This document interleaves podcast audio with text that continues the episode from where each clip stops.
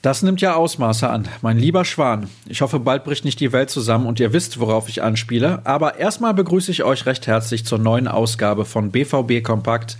Mein Name ist Sascha Staat und in unserer schwarz-gelben Tageszusammenfassung sind wir leider dazu gezwungen, auch wieder über das aktuelle Top-Thema zu sprechen. Und logisch, es nervt uns alle, keine Frage. Man kann auch dazu stehen, wie man will, aber die Reaktionen auf die Geschehnisse am Wochenende, egal ob in Dortmund oder vor allem in Sinsheim, bestimmen definitiv die Berichterstattung. Auch bei uns in der Redaktion war diesbezüglich die Hölle los. Die ganze Problematik nahm ihren Ursprung übrigens schon 2007, als der damalige Mainzer Manager Christian Heidel kritisch anmerkte, dass die TSG Hoffenheim leider einen von 36 Plätzen im Profifußball einnehmen würde. Das wiederum fand Dietmar Hopp alles andere als lustig. Das oft erwähnte Plakat mit Hopps Konterfei im Fadenkreuz sorgte dann ein Jahr später dafür, dass sich die Situation langsam aber sicher zuspitzte. Ein weiterer unrühmlicher Höhepunkt war 2011 dann ein schriller Pfeifton im Stadion der Kraichgauer, der die Schmähgesänge des BVB-Anhangs übertönte.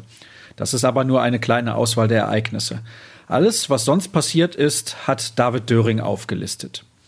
Auch keine guten Neuigkeiten gibt es aus Paris, denn dort wurde der Halbmarathon abgesagt. Grund dafür war der Coronavirus. Die Champions League Partie von Borussia Dortmund bei PSG ist aber noch nicht gefährdet. Weitere Infos bekommt ihr im Artikel von Jürgen Kors. Derweil schmiedet Mats Hummels übrigens Pläne, sofern der BVB nicht Meister werden sollte. Denn einen Tag nach Saisonende findet wieder das alljährlich ausgetragene Charity-Spiel des ehemaligen NBA-Stars Dirk Nowitzki statt. Dafür hat Hummels jetzt als erster prominenter Kicker zugesagt. Wie es für ihn gestern beim Training gelaufen ist, wissen wir leider nicht, denn für die Medien blieben die Türen genauso zu, wie das heute der Fall sein wird. Womit wir direkt zu unserer Vorschau kommen. Wir starten mit einem Leitartikel von Tobias Jören in den Tag. Da die Schmähungen in deutschen Fußballstadien gegen Dietmar Haupt nicht aufhören, droht die Situation endgültig zu eskalieren und leider steckt der BVB mittendrin. Kollege Jören versucht sich an einer sachlichen Einordnung. Im Anschluss bieten wir euch ein Interview von Marvin Hoffmann mit Tobias Gostomzik, Professor für Medienrecht an der TU Dortmund. Der bewertet den juristischen Aspekt der ganzen Angelegenheit.